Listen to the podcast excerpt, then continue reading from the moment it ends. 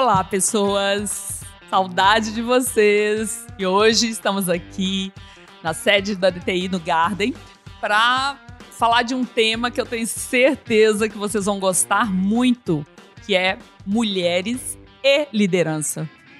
Não vou falar mulheres na liderança, embora seja pertinente, porque a gente vai bem além disso nesse bate-papo. E hoje aqui no estúdio nós temos quatro mulheres incríveis. Uma é um autoelogio, porque eu sou a quarta.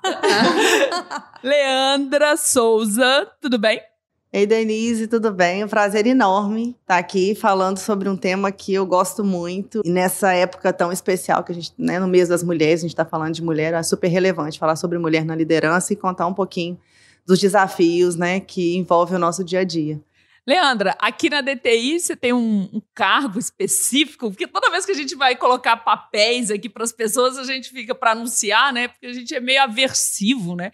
A essas nomenclaturas meio engessadas. Mas assim, só para as pessoas te situarem, qual que é o seu papel hoje? Realmente, a gente não tem cargos definidos e isso é muito dinâmico aqui na DTI, né? Então, eu vou tentar descrever um pouco da minha, da minha rotina aqui no, no trabalho, né? Hoje, eu atuo na liderança de tribos, né? E como gestora de contas, né? O que, que isso envolve na prática, né? Envolve alguns aspectos. Por exemplo, cuidar de pessoas é um deles, né? Então, toda a parte... estou envolvida na parte de recrutamento, direcionamento dessas, da trajetória dessas pessoas dentro da empresa, cuidando e sentindo mesmo, identificando problemas dentro do time. É claro que eu não faço sozinha, eu tenho apoio da equipe do RH dentro do time e de outras lideranças, né?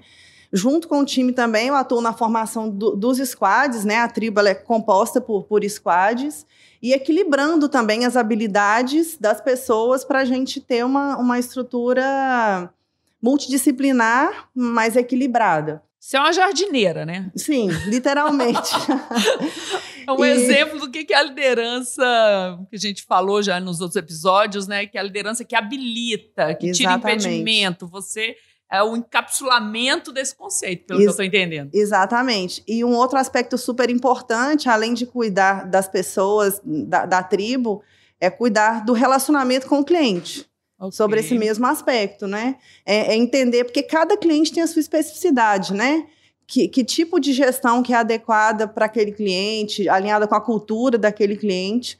E, no, no, e o nosso objetivo principal é garantir geração de valor para o negócio do cliente. Então, é, é, cuidar de todo essa, esse relacionamento com o cliente, é estabelecer uma boa comunicação, é bu buscar métricas que mostrem a geração de valor, é envolver o marketing, né, que pode ajudar a alavancar o, o, os produtos e buscar novas oportunidades nos clientes. E, um terceiro aspecto que eu acho bem importante é cuidar da, dessa estrutura da tribo como como um todo, uhum. né? A, a, tribo na DTI, ela, é ela, ela é uma estrutura e a gente tem eventos que são da tribo, a gente divulga e a gente garante essa troca de conhecimento entre as tribos, Excelente. né? Porque as tribos, elas não, não, não, não podem se isolar. Então, é garantir que as outras tribos a gente consiga compartilhar com as outras tribos o que fazemos de bom e aprender o que não fazemos de tão bom. Então, assim, é cuidar desse, desse universo. Só aí. isso tudo, né, Leandro? Bem complexo. Pessoas, a gente imagina como esse tema é bem amplo, que ele vai atrair o interesse de pessoas até que vão conhecer os agilistas por meio desse episódio. Então, já vou colocar aqui os contatos, né? Você pode mandar perguntas, elogios, sugestões, críticas por dois canais. Um, o e-mail osagilistas@dtidigital.com ou, se você quiser o meio mais rápido, WhatsApp. Nós somos de BH, então é 31 996 97 7104. 31 996 97 7104. Por quê? Como a gente espera né, conversar com pessoas, atrair pessoas que podem ainda não estar nesse movimento, ainda é, podem ter dúvidas em relação aos termos, inclusive. Então, não hesitem em mandar perguntas para nós. A gente adora. Bom, a segunda convidada, essa alguns de vocês já conhecem, né? Já esteve com a gente em outros podcasts, é a Júlia Tonon. É Júlia ou é Júlia? É Júlia que a gente chama ela aqui, né? Como é que você gosta? É Júlia mesmo. É Júlia, é mais chique, né, gente? Mas é Júlia com G, tá? Não é com D, não. Júlia. Bom, Júlia, fala um pouquinho para quem ainda não te conhece. Olá, pessoal. É, meu nome é Júlia, eu tô aqui de volta no podcast. Já gravei alguns episódios aí no início do podcast com o pessoal. Hoje na DTI eu atuo na gestão do marketing da, da DTI. É um, uma área que se desenvolveu, cresceu muito ao longo dos dois últimos anos. E hoje, assim, né, se, se tiver alguma função mais específica para mim, seria de head de marketing. Mas a minha função hoje, é, eu acho que casa muito com o que a Leandra estava falando sobre cuidar de pessoas. Assim, a gente vai chegando num tamanho de equipe, numa complexidade de equipe, que hoje tem 25 pessoas dentro do marketing, que minha função não é mais técnica, não é mais operação, é, minha função é fazer com que as pessoas, essas pessoas todas, se desenvolvam bem. E assim, como a gente tem um time muito multidisciplinar, nós temos muitos designers, muitos videomakers, temos publicitários também, é, temos até biólogos no meio disso, assim, claro que não atuando exatamente como biólogos, mas assim, né? É, então, são times de muitas peculiaridades que lidam com a empresa inteira. Porque dentro do marketing nós temos uma divisão de cinco squads, né? Cinco times. E tem o Marketing Ops, que é a operação do marketing na DTI, a operação descentralizada do marketing, que eu falo um pouco mais dessa operação no episódio de Marketing Ágil, que já está no ar, né? Ele é um episódio mais antigo, né? É um dos primeiros episódios. Tem o squad do podcast, que é para a gente cuidar dos agilistas, cuidar das gravações, dos convidados. Tem o, o, time de cases, o time de materiais institucionais, que a gente chama de origem, e tem o time da UDTI, que é a nossa universidade, que a gente vende cursos. Então, são times muito diferentes entre si, com muitas peculiaridades e extremamente complexo. Então, assim, acho que hoje o meu grande desafio é, é conseguir entender essas complexidades, essas especificidades de cada um e tentar ajudá-los a se desenvolver da melhor forma possível. E isso considerando que eu tenho 25 anos, né? Então é, é relativamente é tudo muito novo para mim também, assim. Eu acho que foi um desafio muito interessante que o Schuster, o Vinição me deu e me dão desafios novos diariamente e assim, acho que tá dando certo assim até o momento, sabe? É, isso é bem interessante e foi por acaso, né? A gente tem aqui no, estúdio é, representantes de décadas. Então a gente tem aqui década. Não, de década, né? De pessoas na faixa dos 20 anos, dos 30, dos 40, virando para os 50. Então, eu acho que a gente vai ficar um episódio um pouco maior, porque é muito conteúdo. E aqui, então, nós temos duas pessoas da DTI. Eu sou uma consultora, né, externa, que já desempenhei o papel aqui de head de Customer Experience. Vou falar um pouquinho disso depois. Mas quero apresentar, assim, a nossa outsider de hoje, a nossa convidada mega especial, que é Adriana Prates. Eu sei, gente, que a Adriana Prates, assim, é uma sumidade, uma celebridade, né, para um nicho muito específico, que é alta liderança, né? E eu vou deixar que ela mesma se apresente. Mas, é, talvez para muitos dos nossos ouvintes, eu acho que ela precisa se apresentar, né? Ela é uma outsider na TI, né? Então fala um pouquinho, Dri. Pois é, é, primeiro eu quero agradecer, Denise, pelo convite, no seu nome e no nome da DTI também. Sou fundadora, então, da Design. A Design é, completa agora em 2020 25 anos. Atualmente eu sou CEO da Design Executive Search, ou seja, eu tenho as funções executivas lá dentro, empresariais, cuido da expansão do negócio, tenho um papel também institucional. E um outro lado do meu trabalho, que é a parte mais técnica, eu diria assim, é o apoio que eu faço aos dirigentes dessas organizações. O foco da Design na, no recrutamento, no executive search de profissionais estratégicos e aí a gente trabalha com segmentos bem variados, para citar para alguns aí dos anos 90 que estavam mais atentos, a Design ela foi a protagonista pela contratação e implantação da e fez parte de todo o processo de, de privatização da telefonia no Brasil. Uau, foi quando a gente bacana. iniciou com a TIM Maxitel, ali, né, ainda na, na rua Espírito Santo, e, e os apoiamos a estar presentes em todas as regiões do Brasil. E na sequência veio a Claro, a Oi, foi uma época que a gente trabalhou muito, inclusive, com tecnologia. Depois disso, a gente teve uma trajetória muito focada na indústria, de uma forma geral, na indústria de um modo mais tradicional.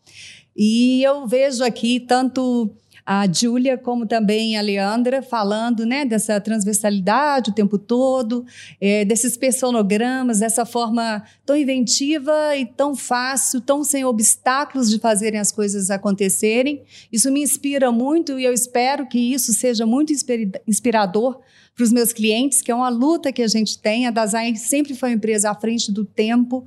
Desde o início, eu lembro o primeiro shortlist que a gente entregou, que é aquele grupo super selecionado para ser entrevistado, para escolher a pessoa. A gente sempre fez questão quando era possível de ter uma mulher, no mínimo, ali no meio. Muito e em nome disso, nós temos grandes mulheres hoje, desde aquela época de 95 até os dias atuais, fazendo isso. E concluindo aí a minha apresentação, esses segmentos tradicionais, uh, muitas vezes ainda existe sim por questões de segurança, né? Nós estamos falando de segmento de mineração, de indústrias químicas, eh, o próprio agronegócio também. Anteriormente a Dazai, eu queria dizer também, eu falo, costumo dizer que eu tenho mais tempo de trabalho que de vida, porque eu tenho uma carreira de 10 anos, nesses 10 anos eu trabalhei é, no agronegócio, na construção pesada, e tive a oportunidade também de atuar.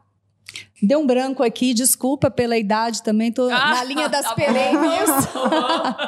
Mas foi agronegócio, mineração, mineração, e construção pesada. Sim. E aí, com essas inspirações todas, eu tive esse insight mesmo, assim, poxa, é, fazer algo que todo mundo já conhece e já faz, mas vamos inovar e trazer uma proposta diferente para o mercado. E, é, e é esse é o desafio constante nosso. Como que a gente vai se manter a partir de agora? Como a Design vai atrair, por exemplo, empresas como o DTI? Nós somos relevantes do ponto de vista do serviço que a gente oferece? E eu quero ah, trazer um pouco para vocês, para essa discussão, esses desafios que a gente vive o tempo todo e essas verdades que eu sempre questiono em mim mesma e nas pessoas que caminham comigo de alguma forma. Obrigada, gente. Nossa, é, para nós é, é, uma honra, assim, eu também falando como Denise, né, de ter a Adriana aqui com a gente no estúdio, assim, para mim é o um luxo, tá? Então, super agradeço em nome da DTI e, e esse seu protagonismo mesmo, né, de estar tá nesse lugar que tem que encontrar o executivo certo para aquela vaga, para aquele negócio, é, com o nível de sucesso, né, que a Design tem e ter essa oportunidade de achar mulheres, né? A gente vai falar muito disso, né? Como é que a gente chega lá e se mantém lá e qual que é a sua leitura? A, a, a mulher executiva, ela tem um modelo de gestão diferente, isso é mito, sabe?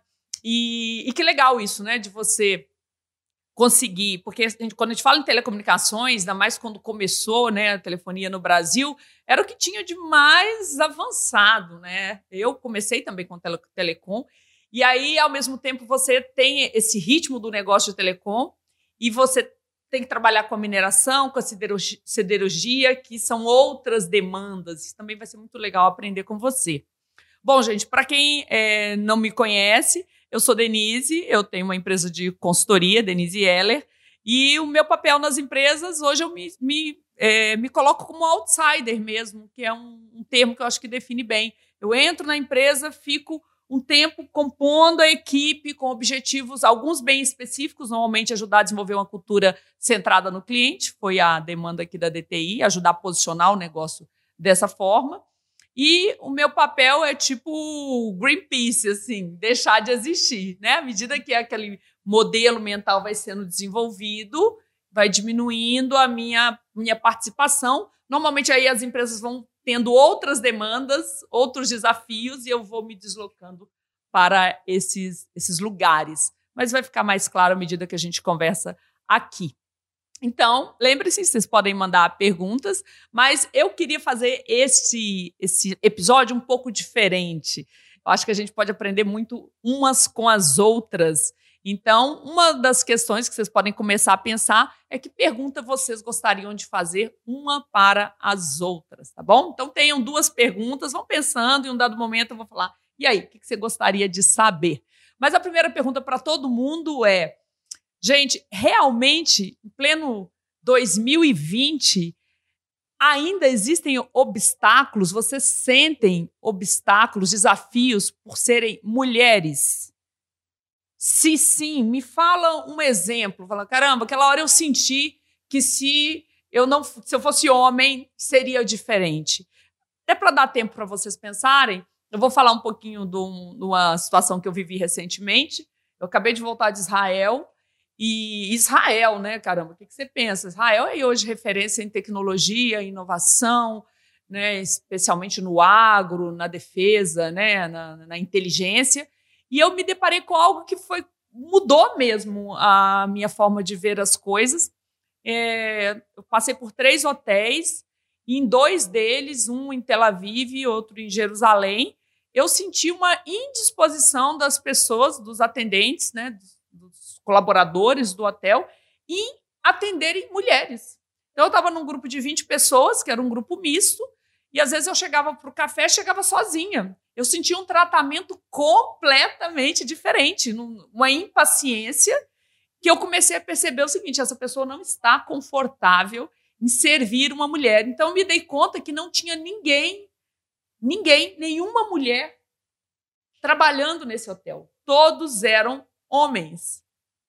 Porque até trabalhar, foi essa a conclusão que eu tomei, né? Até trabalhar no hotel já era um privilégio masculino. E aí o que, que eu me dei conta, né? Hoje a, o, o, discurso, né, o tema feminismo voltou à tona com muita força, ou neofeminismo, alguns gostam de falar assim. E aí, finalmente, eu concluí algo que talvez seja um susto para vocês, que da importância que foi mesmo esse, esse movimento no passado do feminismo e eu não tinha é, consciência que eu estava vivendo aqui no Brasil uma, um resultado de uma conquista. Ok, tem exagero, tem gente muito louca, muito freak, mas assim, que isso foi conquistado. Porque eu imagino que se eu voltasse a talvez 40, não sei, até menos, essa situação que eu vivi lá, talvez eu sentisse aqui. Então, gostaria agora de passar quem quer comentar sobre isso, sobre a sua própria história, como é estar hoje. Nós temos quatro mulheres aqui em posições de liderança. Isso foi conquistado? Vocês assistiram atritos para chegar até aqui? Como foi, Leandra? Bom, é, eu tenho uma, uma visão assim parecida com a que, que né, pelo que eu entendi, você tinha até ir a Israel, porque eu nunca fui é, nunca atuei ativamente com feminismo e eu sempre por um certo por uma certa fase da minha vida eu achei que esse era um aspecto que não me incomodava que não me, me interessava muito. Eu acho que é por causa das experiências que eu vivi com certeza sim né? E, e realmente assim na minha infância eu tenho irmãos. Então não tem só irmãos, irmãos só homens. irmãos então eu tive que aprender a me virar com eles. Interessante. Então eu brincava com eles, de certa forma falava a linguagem deles. Eles são mais velhos? São mais velhos que eu. Você é caçulinha? É. então eu sempre tive facilidade de, assim, digamos, de, de navegar no mundo masculino. E aí eu fui fazer eficiência da computação, um curso que a maioria da minha turma era de homens. E eu tenho grandes amigos que, né, já tem alguns anos que eu formei, alguns muitos, é, e que são meus amigos até hoje. E vim trabalha, trabalhar numa empresa, Natan, né, que era uma empresa de automação, que tinha mais homens. Então, assim, eu sempre convivi muito no, no meio masculino e, e nunca, nunca percebi machismo, é, nenhum desconforto nesse sentido. Então, assim, por alguns momentos eu falei, gente, será que eu tô blindada disso? Será que eu aprendi a lidar com isso, né? E algum Será que isso existe? Será né? que isso existe? a gente fala, gente, esse pessoal é muito mimizento. É. Não sabe se colocar. Não é? Exatamente. a gente tem isso em comum na nossa leitura. É, e, e, isso também me incomodava, porque assim, a gente vê tantas situações em que as mulheres passam, sofrem situações de preconceito e que não conseguem alcançar posições por, né, por serem mulheres. Então, realmente, era um pensamento que que me incomodava e eu não tinha uma definição, e ainda não tenho. Mas eu vivi uma, uma situação há algum tempo que me mostrou alguma, uma coisa interessante, assim. A gente estava num momento muito complexo do projeto, muito tenso, de reuniões muito tensas, e, e eu não conseguia me posicionar. E aí, depois de uma dessas reuniões tensas, um colega de trabalho falou, nossa, É, hoje eu entendi como é difícil ser mulher num ambiente masculino. Eu falei para ele, por quê? Nossa, porque, porque as, as pessoas que estavam ali foram extremamente machistas com você. E eu não tinha percebido. E aí eu fui para casa e aquele dia eu fiquei pensando sobre vários outros momentos que aquilo tinha acontecido e eu não tinha percebido. E, e aí, assim, e naquele momento eu, eu senti na pele, assim, o que é você não ter voz ativa porque é mulher. Mas depois que ele falou e que você teve que refletir, você percebeu assim, em que momento, né? Você não tinha percebido, mas depois, opa, aquela, realmente. Exatamente. Foi, mas dá um exemplo.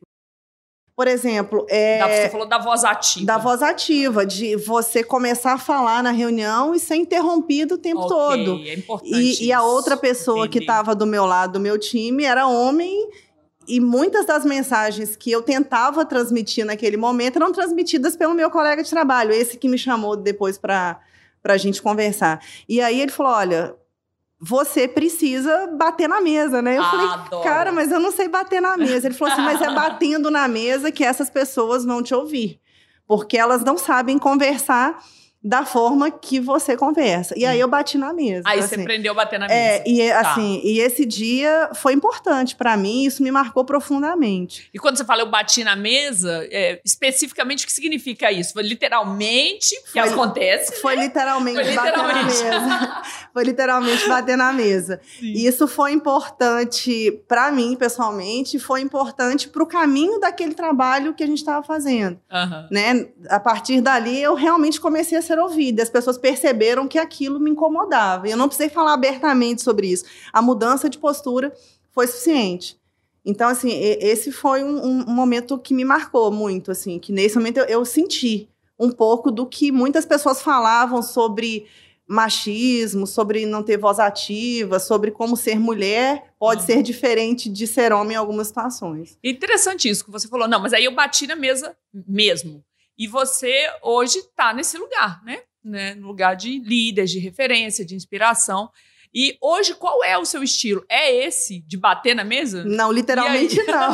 Esse Foi não uma é. transição. Não é. Não, eu acho que, assim, isso me mostrou que se for preciso, Ok. eu vou ba- Você tem en- entre aspas aqui Entendi. agora, né? Eu vou, ba- preci- vou precisar bater na mesa. Você faz. Mas esse não é o meu estilo. E não é o estilo das pessoas que trabalham comigo.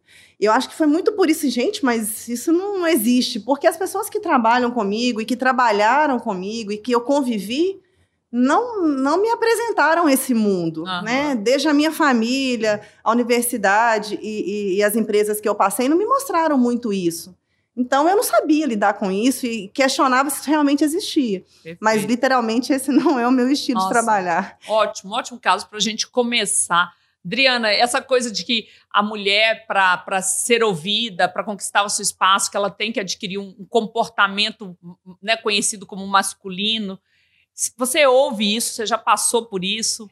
É, eu queria colocar isso assim. Basicamente, são inúmeras formas, mas eu queria colocar em três. Tá. A primeira, eu quero aproveitar um pouco disso que a Leandra traz, porque é muito bonita é, a forma que ela traz a situação. Ela, assim como a maioria de muitas mulheres que atingiram cargos de poder ou de que tem um processo decisório mais alto, mais elevado, elas fazem isso de uma forma tão intuitiva que elas não vão percebendo. Mas ela teve uma Certo. oportunidade no momento, ou seja, ela não conseguia exercer uma autocrítica de que o potencial dela poderia ser mais explorado ainda do que já estava sendo.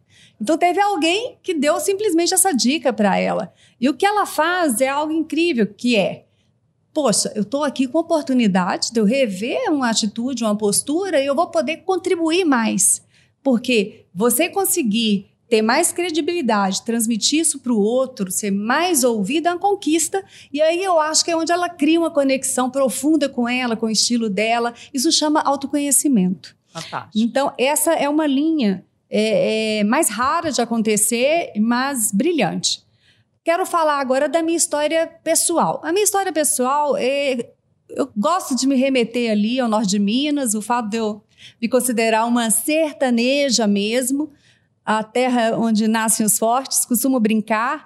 E então a gente acaba realmente, assim, é, é, eu, eu senti isso raríssimas vezes. Talvez não tenha percebido, porque foram muitos desafios. Eu vim sozinha para cá e tive que criar é, solução e resolução para muitas coisas na minha vida, e assim eu fui construindo essa trajetória, mas sempre busquei bons especialistas também para me ouvir, para me julgar, para me apoiar.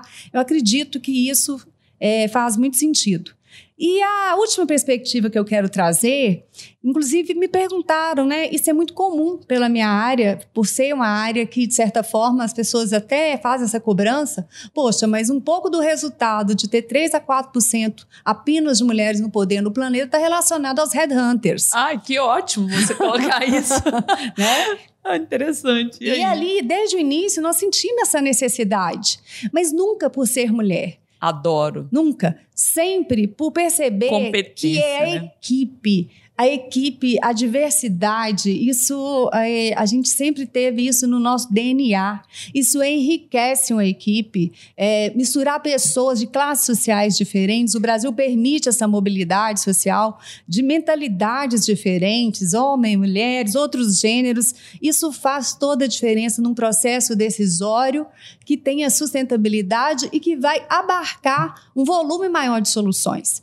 E aí, quando me questionaram é, é, sobre isso, Adriana, como que você vê essa questão né, das mulheres não conseguem? Eu comecei a investigar, a pesquisar nos inúmeros casos que eu tinha contato, que eu atendia de uma forma ou de outra, o que, que acontecia com essas mulheres. E, e eu me recordo que, eu, que a, a descoberta que eu fiz há uns 15, 20 anos foi que em um dado momento da carreira da mulher, é, quando ela se tornava gerente, né, aí nós estamos falando de cargos de diretoria, que é um número menor, que são esses 3%, elas atingiam os níveis gerenciais, elas acabavam a, a, a ter uma análise do custo-benefício. Coincidia com o momento que elas estavam tendo filhos, e que de repente isso voltou com muita força novamente, né, do, do, casal conversar e ver qual vai ficar criando ali, cuidando da cria e qual que vai trazer, né, é, vai ser o provedor da casa. E eu percebi que era a própria mulher que, nesse momento, ela falava: Eu quero um tempo, eu não quero é, crescer mais, não quero ascender uma diretoria, porque isso vai implicar eu estar numa ponte aérea o tempo todo, eu quero ver meu filho crescer. A mulher escolhia, simplesmente assim, ela escolhia não crescer mais. Aí nós podemos dizer assim: Poxa, mas isso é meio estranho, porque o que a gente entende é que as mulheres não têm oportunidade. Então, o que eu quero acrescentar é, é, é, aí que entra a grande sacada que o mercado tem na última década. Por que, que a mulher fazia isso? Porque o, a, as empresas elas não tinham nenhum único entendimento que elas precisavam criar um ambiente atrativo para as mulheres. Elas estavam tratando as mulheres como peso. Ah, as próprias mulheres também, né? As próprias mulher. mulheres em cargo de liderança. É isso que você está falando também? Não, não, não. De não criar as condições para que as outras... não tinha sacado hum. que é que é muito bom ter mulher que mulher faz a diferença, que uhum. o modelo mental dela é fantástico e, e, como que ele agrega valor e muitas empresas aprenderam isso rapidamente, mas elas precisavam criar horário flexível, sim. Sim. É, creches, de repente no próprio. Muitos outros estímulos e incentivos para que essa mulher, quando ela chegasse naquele ponto-chave, naquela é, estágio produtivo da carreira executiva dela, que normalmente se dava entre 30 e 40 anos, que era também quando ela tinha os filhos, que esses filhos pudessem fazer parte do trabalho delas, ou o PET pudesse ir junto. E as empresas começaram, mesmo as tradicionais, que é o foco que a gente trabalha, e isso tem justificado em muito o fato de que as empresas hoje, abrindo esse espaço, muitas mulheres, nesse momento, elas falam, não, agora eu tenho interesse por uma carreira executiva, porque a empresa compreende, ela me apoia.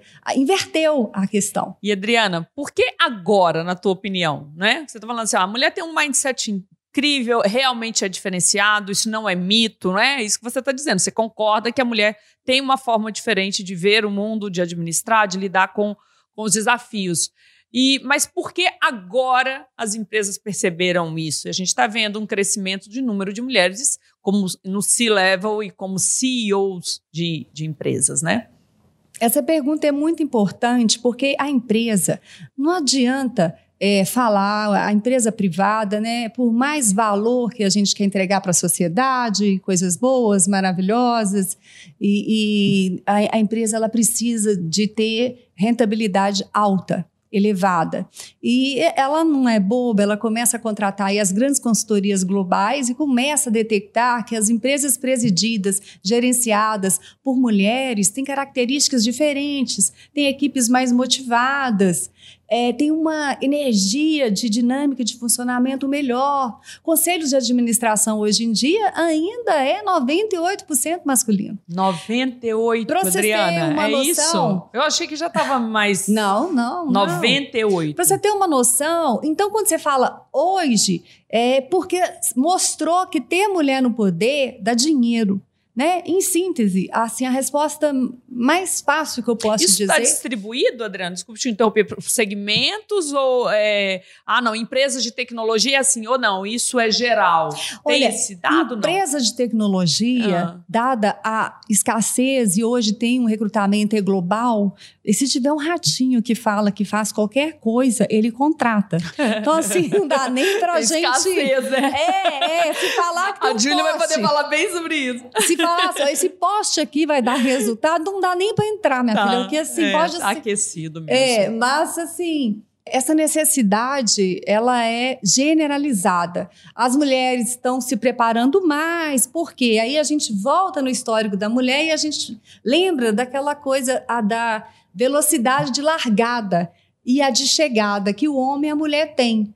Historicamente dizendo, as mulheres, pelo estímulo que elas tinham, elas demoravam um pouco mais a se introduzir pelas matérias mais exatas, de finanças, que é o combo que um gestor tem que ter, né? Ele tem que entender de gente, ele tem que entender de várias coisas, mas de negócios, de finanças, de operações.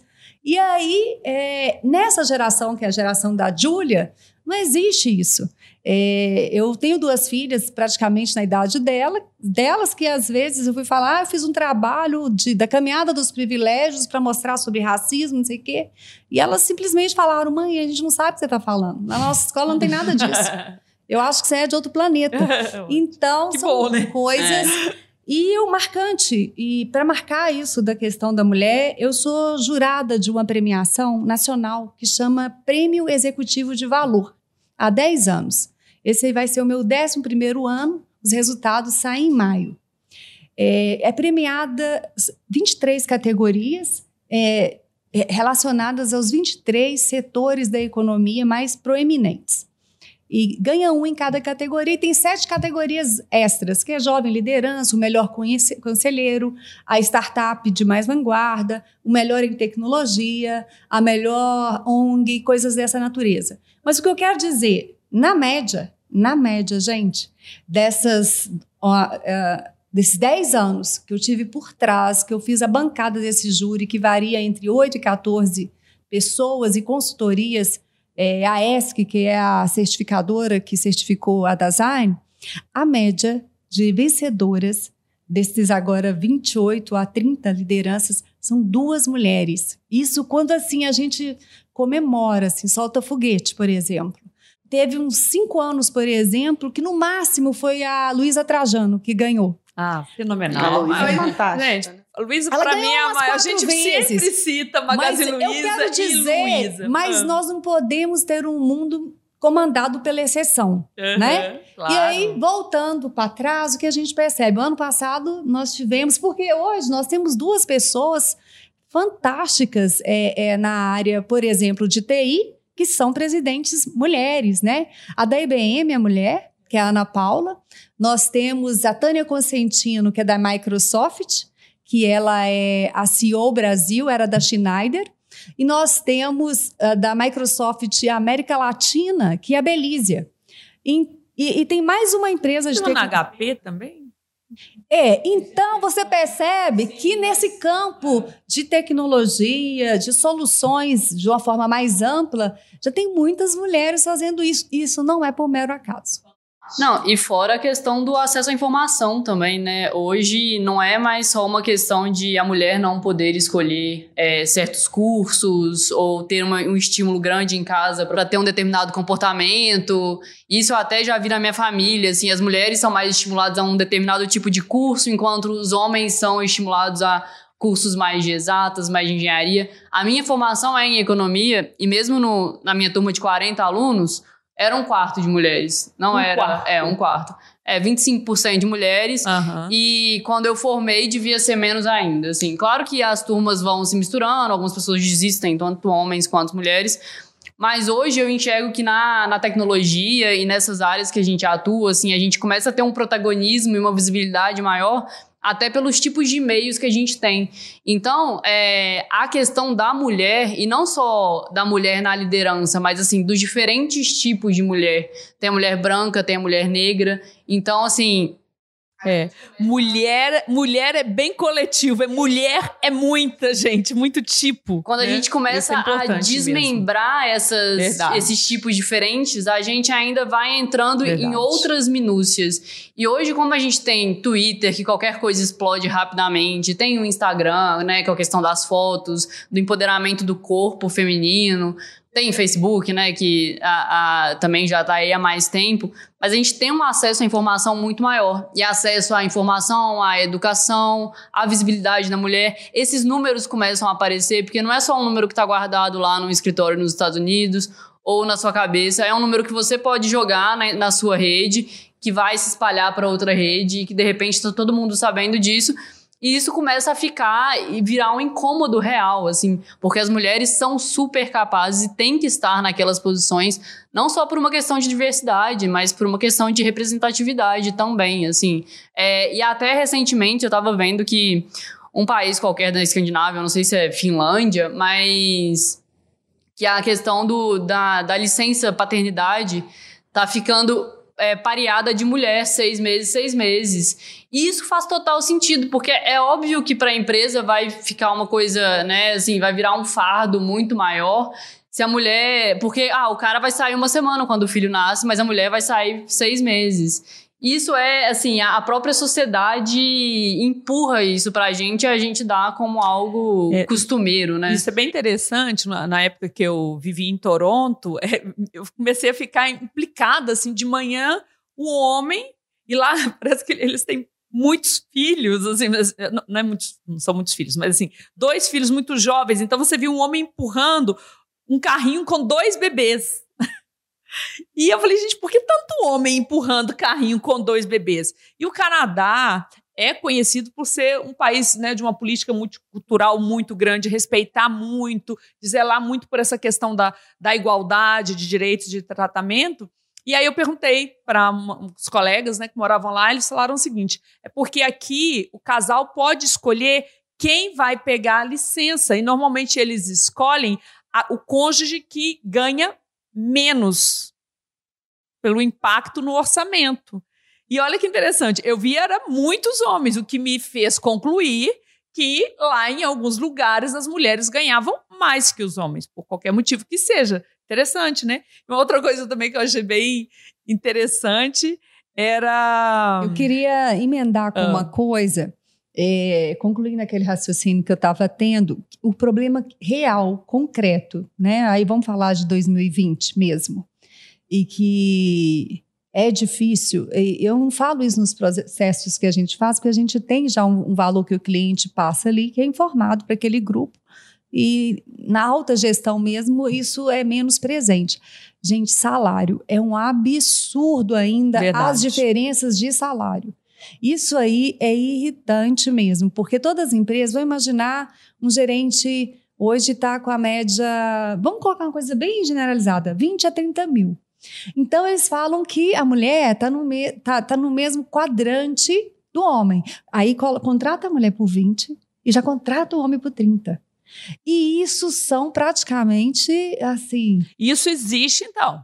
Não, existe assim. É, É praticamente escancarado. 100% É aceito, das exatamente. empresas É que eu conheço. Eu acho que a grande causa agora é a equiparação salarial. Excelente, Essa Dre. é a grande causa que a gente precisa bradar É a por ela, bandeira, é a bandeira. Porque é irritante. Você vê a mulher entregando igual, mais, e você vê aquela executiva ali e fala, gente, é revoltante. É simples assim, é revoltante. Eu não deixo de falar Aham. isso para as pessoas que, de alguma forma, eu consigo influenciar Excelente, e elas Adriana. conseguem mover. Normalmente, ah, os headquarters estão lá na, na Europa ou estão em outros países, né? As multinacionais estão aqui. Não é coisa fácil, porque lá é pior ainda e não sei o quê. Muitas vezes estão na Finlândia, mas quando vem para um país emergente, muda a, Muda a regra. muda a regra aqui. Ficaremos E atentos. isso não Exato. é legal. Vocês viram uma campanha é, publicitária lá? Eu não lembro qual era a marca que ah, fizeram tipo um reality assim. Chegava os, os clientes num restaurante e tinha lá os pratos e falava, ok, se você é homem, 30% mais caro. Vocês viram? Fenomenal, chamando a atenção disso. Aí o homem falava, o que, que é isso? 30%? Só porque eu sou homem? Qual é? Não vou pagar nunca. Aí chamava o gerente. Aí eles falavam: olha, hoje, isso é a realidade. Se você é homem, se você ganha 30% a mais porque você é homem, nada mais justo que você também pague. Aí eles, né? Ah, vou pagar. Mas é uma forma Eu bem. assisti, né? é muito legal isso aí. Exatamente, É. exatamente. Júlia, você queria concluir? Acabei te interrompendo. Não, é porque, É. falando dessa questão de publicidade, recentemente teve uma marca de cerveja que lançou uma publicidade. Não em questão de valor salarial, mas. Porque geralmente cerveja é uma coisa de homem, né? É, Voltada e a mulher assim, tá ali como objeto. né? Exatamente. Em tempo inteiro, a gente tá vendo várias marcas que estão tentando quebrar isso, assim, e a gente sabe que é por uma questão, não necessariamente porque a marca acredita nisso, mas porque ela precisa fazer isso. Politicamente correto. Exatamente. E o, e, a, e o comercial é as pessoas chegam no bar e o, o garçom chega com uma cerveja, com um drink, ele oferece a cerveja pro cara e o drink pra mulher, e aí eles trocam. A mulher pega a cerveja e o cara pega o drink. Tipo assim, cara, eu sou homem, mas eu gosto de drink, eu sou mulher, mas eu gosto de cerveja, sabe? Assim. Então a gente vê isso enraizado, assim, na, na sociedade. Que aí pega a questão salarial, e aí quando você começa a ver por que, que o salário da mulher é, melhor, é menor e o do homem é maior. São várias questões que vêm desde a educação, vem da- dos comportamentos, ah, de dar boneca pra mulher e de dar o carrinho pro cara, de eh, os cursos que você, vão, que você vai fazer, o comportamento que a gente tem que ter, porque assim, eu até me identifico um pouco com a Leandra, porque eu também tenho irmãos homens mais velhos, e assim, família cheia de homem. E assim, pra mim nunca foi muito difícil me posicionar, porque eu já cheguei sabendo conversar, falando a língua desse pessoal, né? Assim, falando a língua dos homens, né? Digamos assim. Mas eu vejo que é difícil para outras mulheres também, assim, é de não só acender, mas assim, de entender por que que às vezes a sua voz é calada no meio de um tanto de homem e que elas se sentem intimidadas, assim, no meio de discussões com homens. Pra mim é uma coisa tipo assim, não, eu vou falar, não concordo, eu vou discordar aqui. Até E porque assim- sempre foi assim, né? Exatamente, sempre discordei, nunca, né, assim, se, se bater de frente, eu também bato, assim, isso não tem problema nenhum, né? E aí, então, assim, eu acho que quando a gente começa a pensar nisso tudo, é uma, é uma questão social muito maior do que a gente imagina, né? Assim, de. E até eu tenho uma pergunta para você, Denise. Ah, que bom, adoro. É, eu vejo, assim, sempre você postando muitas coisas é, das empresas que você vai, e são empresas geralmente mais conservadoras, que estão ali querendo se transformar, e geralmente você tem que lidar com um corpo de homens, assim, muito grande, e homens conservadores, assim.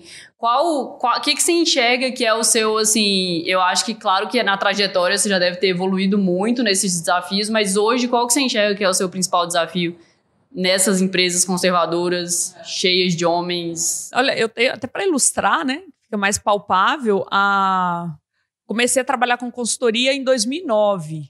Então, quer dizer, eu já tinha me formado há 10 anos e comecei a trabalhar em 2009 especificamente com consultoria. Um dia, numa dessas empresas, né, tradicionais, líder de mercado, e aí eu sugeri da gente levar, estava com um desafio de desenvolver mentalidade de inovação mesmo, de criatividade. Eu sugeri a gente levar uma executiva premiada, referência no mercado, é, da Natura. Falei assim, a Natura na época era grande referência. Falei assim, por que, que a gente não traz alguém, a fulana da Natura, para falar para a gente de inovação? E aí foi assim, queima a roupa. O que, mulher entende de carro? o que, que mulher entende de carro? Isso foi há 10 anos. Hoje como isso não cabe, já se transformou. Na época eu não saí. Não, foi tão a queima-roupa que eu entendi, eu acho que eu fiz o que eu tinha que fazer mesmo, que era processar aquilo, entender onde eu estava, que não era por aquele, não era batendo de frente, entendeu? Eu entendi que tinha um para casa que eu tinha que fazer, de entender, de empatia, porque a gente não muda nada na força, né? A gente muda a partir do momento que você entende o que está por trás desse discurso, onde que eu estou, onde você está, Denise? Acorda, acorda onde você está. Não era para ter a, a executiva da Natura naquele momento. Agora é o contrário. Eles é que pedem, eles é que chamam. Vamos chamar Magazine Luiza, que é, né? O, quando a gente fala, eu detesto o termo empoderamento. Você não empodera quem tem poder, né? Eu gosto assim do reconhecimento e tal. Então eu falei Magazine Luiza porque tem esse discurso, tem essa consciência, né, de que não é dar um privilégio para a mulher, mas que historicamente a mulher foi privada do seu lugar de direito. É isso. Nós temos um direito, a gente não está querendo nada que não é nosso. Hoje eu postei na, no Instagram uma frase da Marilyn, né, que, né, que é esse símbolo da loura burra, né? Ela teve, num dado momento, ela fala: Eu tive que vestir esse personagem para ter o poder, era a minha via de exercer o poder. E que mulher poderosa. E ela fala: Gente, toda mulher que quer se equiparar ao homem está sonhando muito baixo. É, É uma ser muito mais. provocação, né? É uma provocação, uma pimenta. Então, Júlia, assim, hoje eu vejo que eu, eu tenho esse meio termo, né? Trabalhei com empresas bem tradicionais, mas historicamente, assim, muito mais com empresas de tecnologia. Na verdade, o tempo que eu trabalhei com empresas tradicionais é menor na minha trajetória. Eu comecei trabalhando com telecom, que é o contrário, né? É super inovadora, e, e numa telecom que, que era Telemix Celular, sempre falei com vocês, que até hoje foi uma grande escola para mim, em que o RH era no mesmo andar da TI, então já era diferente. Aí depois sim, fui trabalhar, a- aí sim, atender como consultora várias empresas, ainda mais em Minas, que é o lugar onde eu mais tenho clientes, que são né, é- é mais comum ter a, a siderurgia, a mineração, a automotiva, mas no geral trabalhei mais com tecnologia, então não, não posso falar que na minha vida vivi muito pouco, é, senti muito pouco essa questão. Tive que ir para Israel para ser empática com as pessoas, não só as mulheres. Comecei a entender o que, que é a questão do negro, o que, que é. Eu nunca tinha estado na posição de me sentir privada de algo só por pertencer a um grupo, e nesse caso por pertencer ao grupo mulheres. Então isso abriu a minha mente para uma série de questões, mesmo das, das minorias, porque eu acho que quando a gente levanta a bandeira da mulher, da igualdade de salário, a gente está abrindo portas para outras questões, né? Outras questões que são igualmente pertinentes. Eu tenho uma colega que ela criou um selo, a oficina Amiga da Mulher, Bárbara Brier, e ela falou isso comigo. Falei, Denise, sabe o que eu percebi? Quando a gente ajuda uma oficina mecânica a ser mais é, estar mais atenta a, ao atendimento, que ela percebeu que muitas vezes a mulher se sentia enganada. Nos sentimos, né? Um tratamento diferenciado, porque já assumem que a gente não sabe, então posso te dar um preço maior. Eu fui o tempo todo roubada é, em Israel às e, vezes, né? e em Jordânia, assim. Na hora que iam me cobrar, chegaram a cobrar, às vezes, numa compra, é, 300 reais a mais. Me falaram um preço, na hora de pagar, 300 reais a mais. Isso não é com mulheres, isso é, isso é né, da coisa você ficar esperta. O tempo todo querem te passar a perna. Mas eu senti que se eu tivesse com um homem, tanto que quando eu estava com algum colega e eles presumiam que era meu marido, era diferente o tratamento. Mas aí, nesse caso da minha amiga, ela falou o seguinte: olha, eu percebi que quando a gente ajuda uma oficina mecânica a ser amiga da mulher, ela passa a ser amiga do idoso, amiga do pet, amiga do, do LGBTQI lá, né? Dessa, desse universo. E então é importante nós entendermos que é uma causa muito maior. Exato. Muito maior. Assim, pra mim, assim, no, no que eu vivo hoje, o meu maior é, desafio como mulher, assim, aqui em BH e tal, que já é uma cidade mais tranquila, assim, quando a gente vai parar pra pensar em questão de violência, tranquilo, assim, em relação ao Rio, São Paulo, é, é a segurança. Assim, Segurança, interessante. é, às vezes eu tô, eu É. moro na Savassi, assim, eu tô num bar a três quarteirões da minha casa com amigos que também moram às vezes a três quarteirões ali do bar. E eu tenho que pedir um Uber para ir para casa. Três quarteirões. Se eu estou de noite, se passou das 10, se tá chegando ali meia-noite, eu não tenho coragem de ir para casa sozinha. Muito E não é você por comentar perder isso. o meu celular. Exato. É por outras questões. Sentir fragilizada. Assim, exatamente. Mesmo. É. Coisas muito piores podem acontecer, assim. É. Isso é, e, e essa eu, tenho sensação uma, é eu bizarra. tenho uma filha de seis anos, né? Seis e eu fico anos. pensando como que eu vou preparar minha filha para esse mundo, né? E para enfrentar todos esses, Você tocou num esses ponto desafios. muito né? legal. Vou voltar para você, mas só porque eu queria também ouvir a Adriana e Júlia a respeito disso, né? A gente falou muito do outro, como o outro nos trata, o que, que o outro nos permite. E aí, da mesma forma que cobraram a Adriana, você é uma hunter, né? Você também é corresponsável por não ter tanta mulher em cargo de poder. E a questão da mãe, né? Da criação. E é- você antecipou isso, mas queria ouvir vocês duas. O tanto que nós também temos responsabilidade e muitas vezes, percebendo ou não, a gente também torna essa caminhada das meninas, né? Também pode ser mais com mais atrito ou menos atrito. Quando a Júlia me perguntou o desafio, eu lembrei desse. Ela falou da violência. Eu falo muitas vezes o, o preconceito que eu senti não foi do homem, foi de mulheres. E aí eu queria que você. E o que, que você sente que é o seu maior desafio em relação a criar a sua filha? eu sinto pouco o impacto né, da exclusão, da, da opressão com relação à mulher. E o que eu transmito para minha filha é que é igual, sabe? Que tem que ser igual e que ela tem que se posicionar igualmente e ela não pode permitir que as pessoas, nem, nem uma amiguinha, nem um amiguinho seja excluído de uma brincadeira ou de uma atividade por nada, ou porque é menino, ou porque é menina, ou porque é negro, ou porque mora numa comunidade de risco, por nada disso, assim, é, é mostrar para ela que é, que é que as pessoas têm que ser tratadas de forma igual, independente de onde vem. E eu completaria e que a diversidade é força. No mundo VUCA, no mundo tão complexo, diversidade é força. Esse é um outro ponto que eu queria complementar, fazendo um gancho com o que a Adriana falou, que eu achei super interessante, quando ela falou assim, né, que as mulheres, quando elas alcançam cargos de gerência, isso casa com o momento da maternidade, né? Hoje, por exemplo, se, se esse modelo não tivesse mudado nos últimos anos e, e o meu marido, a gente não pudesse compartilhar as atividades de, de, de, de, da rotina da nossa filha, eu não poderia trabalhar, né? Então, assim, hoje a gente realmente divide tudo. Então, às vezes eu preciso abrir mão de uma reunião, às vezes ele precisa abrir mão de uma reunião dele, porque minha filha está com febre, alguma coisa. E quando a gente fala de diversidade, de multidisciplinaridade, a gente precisa de pessoas que vivem experiências diversas. Então, assim, a maternidade é uma delas. Né? E quando a gente fala de maternidade, a gente fala de generosidade.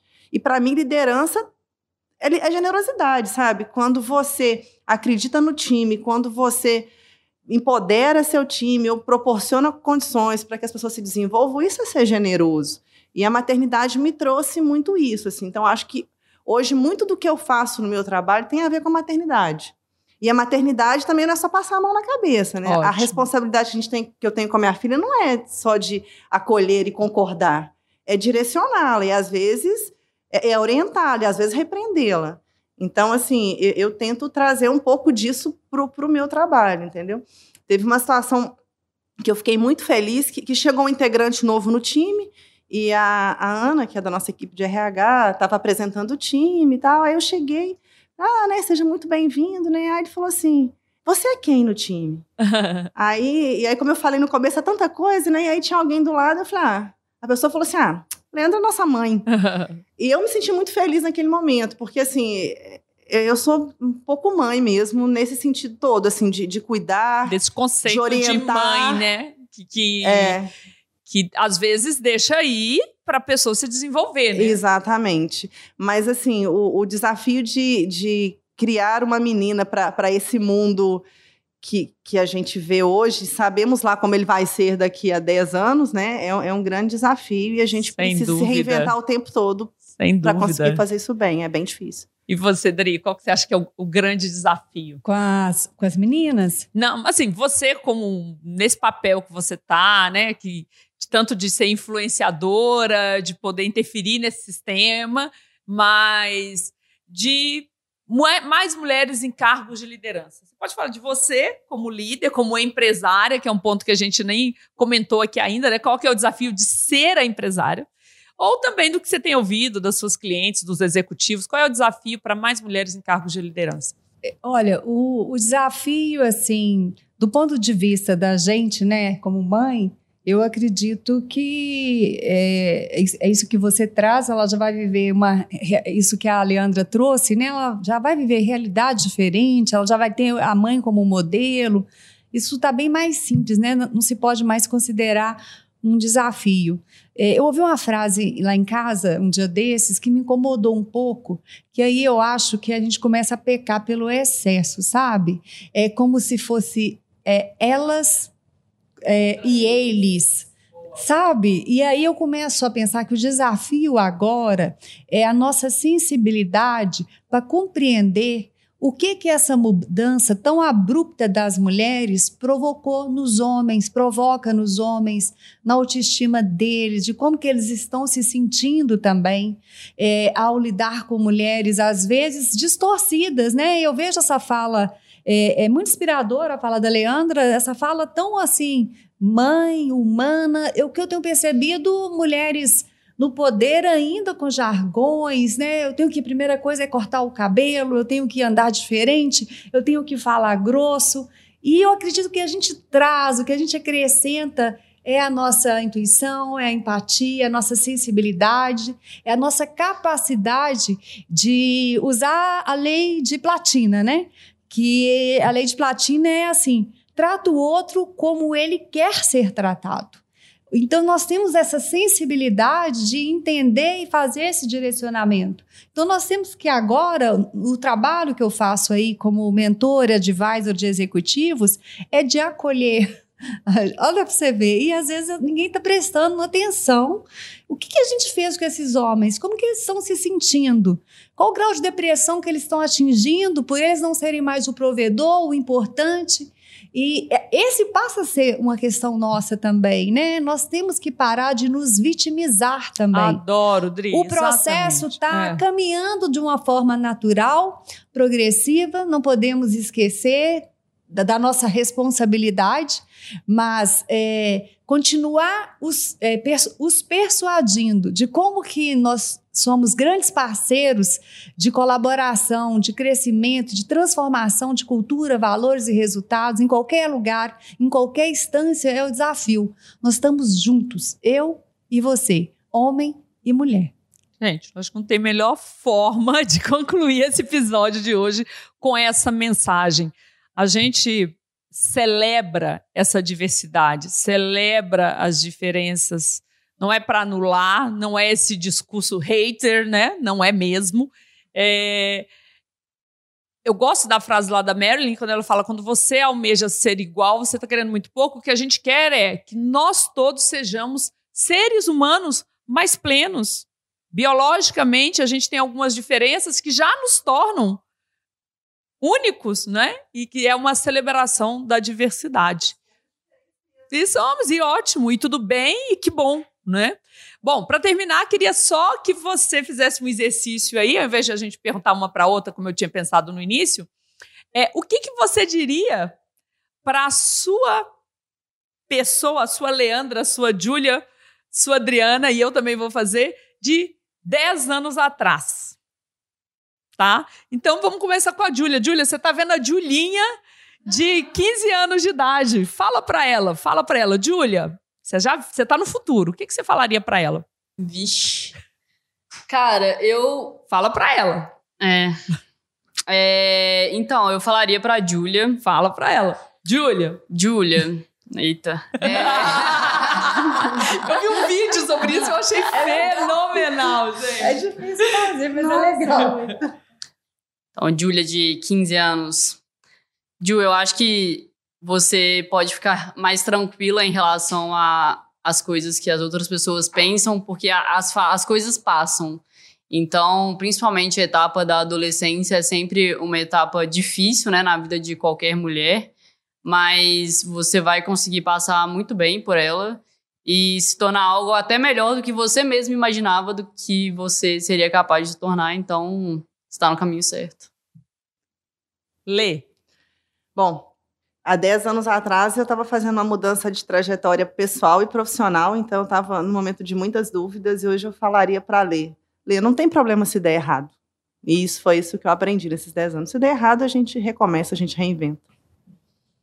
Dri. Eu diria assim, Dri, essas mulheres atemorizantes que vos fala, fica tranquila.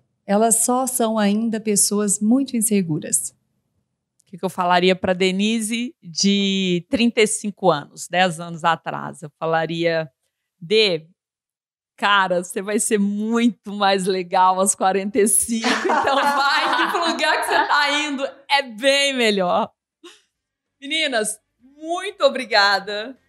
Foi assim um prazer incrível. Eu queria, na verdade, fazer outros programas. Então, pessoal, se vocês gostaram, querem outras mulheres, querem continuar esse papo, os agilistas, arroba dtidigital.com.br ou pelo nosso WhatsApp 31 996 97 7104. Fala pra gente o que você achou desse papo ágil, sem falar de agilismo. Um beijo, muito obrigada.